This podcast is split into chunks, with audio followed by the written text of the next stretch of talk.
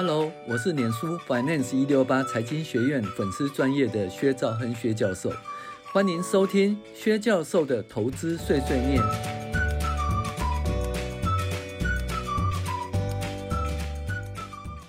各位网友，大家好，我是薛兆亨薛教授。那今天来讲理财读书会。那我们目前这个主题是小资达人投资术一七七六投资密码哦。那这是来自于我，我跟 Tivo 一六八做的活用五线谱涨跌都能赚的第五章 Part 五小资达人投资术哈的内容。那我们再补充一些资料跟大家分享。那今天讲的是小资投人达之术哈一七七六投资密码之三第三集哦，三把保护伞哈，三把保护伞。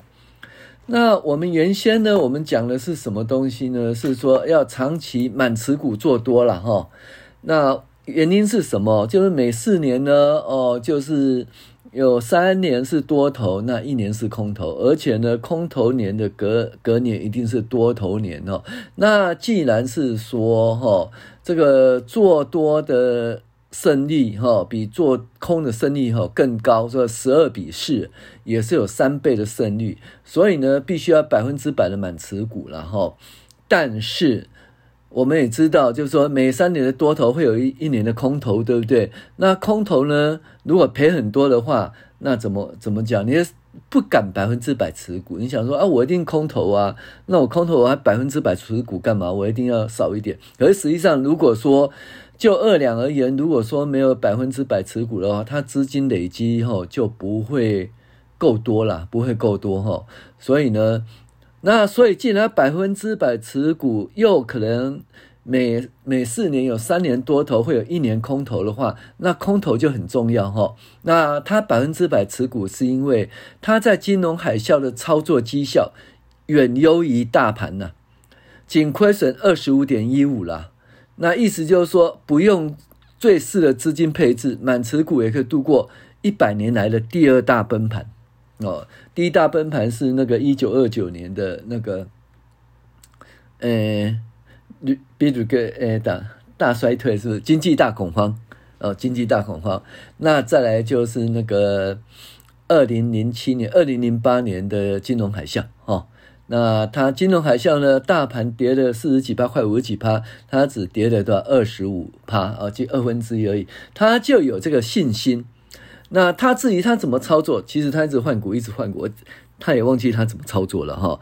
我就记得说他是，呃，把那些呃，比如说。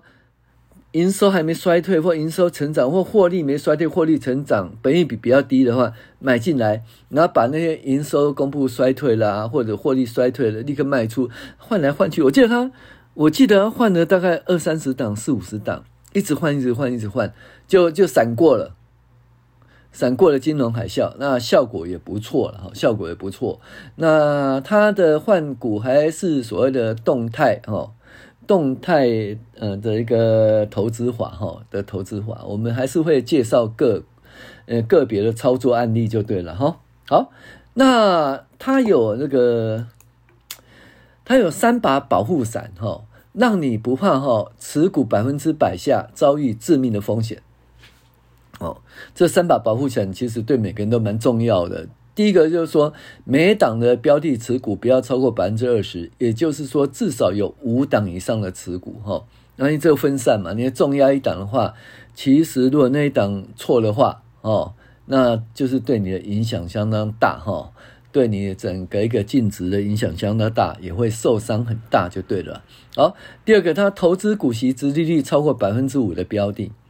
那大家都知道，涨的时候呢是怎样赚价差啊？跌的时候要领股息嘛，对不对？那如果说，哎，你的殖利率都有百分之五的话，那过了四五年的话，那你至少会从高涨跌回来哦。四五年的话，你跌了二三二三十趴，那四五年以后其实还回本嘛，回本对不对？买一些就是本质好了啊，那殖利率高的公司哦，那。套牢的话啊，过了四五年，其实有回本就对了。第三，绝对不融资投资股票，这大家都知道哈。嗯，很多啦，我遇到很多朋友，二两也好啦哈。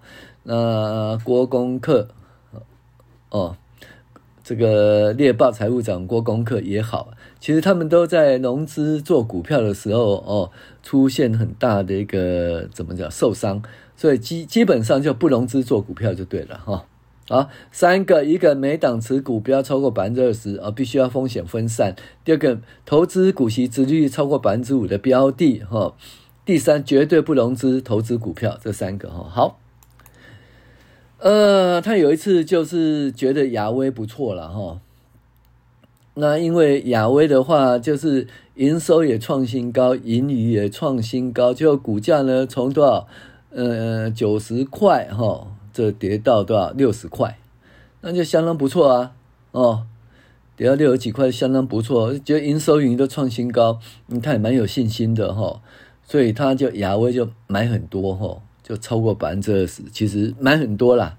就没想到呢，营收盈余创新高，但是股价却从九十块跌到二十几块，诶发生了什么问题呢？哦，这个东西就是在那个民国民国九十六年，就二零零七年的时候，诶，或二零零八年的第三季，哈，第三季它的每股盈余哈，单季每股盈余是创新高了哈。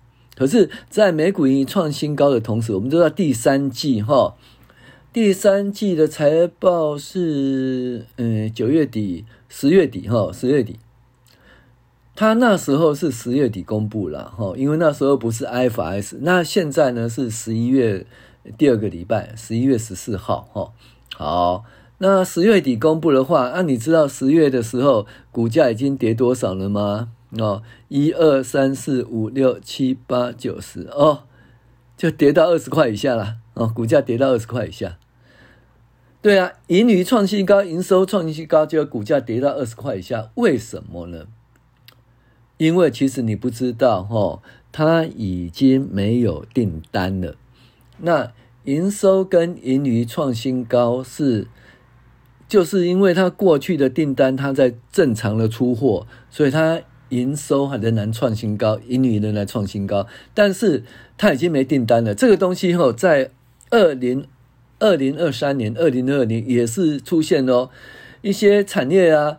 本来都一直在抢着出单出单哈哦，加班加半天就哎，就过一个月，突然全部都没订单，像那个呃脚踏车业就是这样子哈，那是很恐怖的一件事哈。就是说本来都一直在加班加班，觉得很好，而突然就完全没订单哈，那这也是没办法。有些的时候你是内部人的话，你会知道哈，你就预先跑掉。可是有时候内部人也不知道，因为哎怎么突然就没订单了哈？那就大家一起受伤。那如何避免说，诶，受伤受得很严重呢？就是必须要分散风险，哈。分散风险，而每档股票你不要压超过百分之二十以上，哦。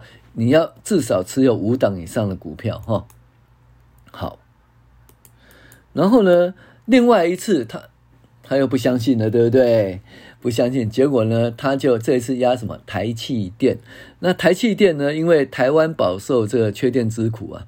那台湾的最大电力公司没有上市，那买它转投资的台气电应该不错啦。在二零一五年第一季底啊，就开始买台积电哦。那从三十块一直买，买到多少？就后来跌到多少？跌到二十块。哎，为什么呢？嗯，反正当时营收盈余估计都不错。那时候其实估计说，呃，全年度会超过三块钱每股盈。这个大家，大家那些投资人呢，其实我们有网剧嘛，在讨论说，讨论说，哎，哪一家股票不错？大家都觉得台气电不错哈。那电力公司和电信公司及水公司都是营业风险相当小的产业，而且有特许权在里面当护城河哦，应该是没问题吧？结果呢？呃，结果发生什么问题呢？因为台气电太赚钱了，就立法委员呢，呃，就要求惩戒，就公平会就要求惩戒。结果发生什么事呢？要求降价嘛，哈。发生什么事呢？台气电的妈妈，也就是台湾电力公司台电，居然告女告儿子，哦，那就基本上就就要降价哈、那花很多钱。结果呢，台积电从三十块一直跌跌到二十块，跌很多。那结果他就卖掉了，哦，因为他觉得说，诶，这种状况要多久不知道哈、哦，他就卖掉了。那他转其他股票当然赚蛮多钱，但是台积电这一次从三十块跌到二十块，居然他跌，他跌很多哈，赔很多了哈。但是教官哈，算力教官杨理现在二十块时候买进，那台积电赚很多钱，所以可是你也不能说二两是错，因为他转单其实还转得不错，就是把这这个赔的给赚回来。好，那教官买的时点也不错，那各赚各的嘛哈，每个人有不同自己的操作方式，对不对？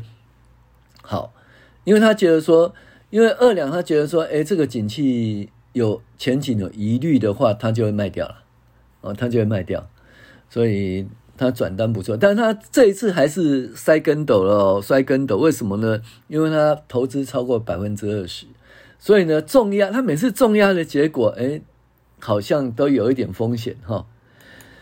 那再来就是直利率要大于百分之五了哈，那。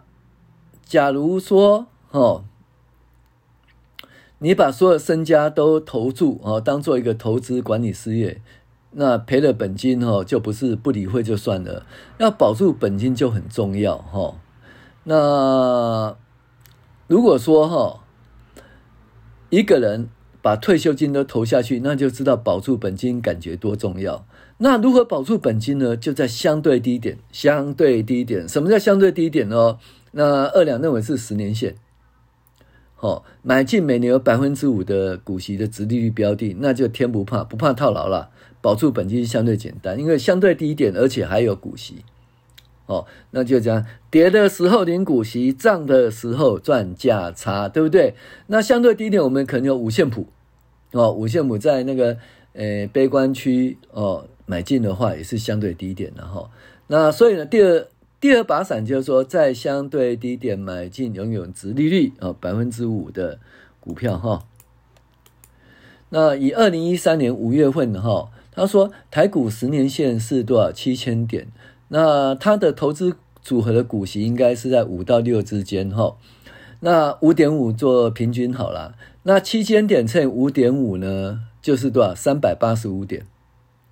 好，一个景气循环呢是五年嘛，那五年乘以三百八十五点就一九二五点，就将近两千点了哈，两千点，也就是五年内股息等于把七千点的持股成本降到五千点，而五千点台股要跌破五千点是很难的哈，是长期的大底哈，所以呢，你要长期投资在五年呢就不会有亏损之地，所以股息很重要，股息很重要哈，就是这样子了。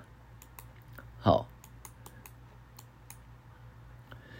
嗯，再来就是说，他不要那个，就是说他不要嗯融资了，不要融资买进，这应该大家都知道了。二两也曾经融资后摔个大跟斗，那猎豹郭功课也融资后摔个大跟斗，所以这不要融资买进是对的哈。你不要看别人说，哎，融资买进赚了很多钱哈，不要有这种心态。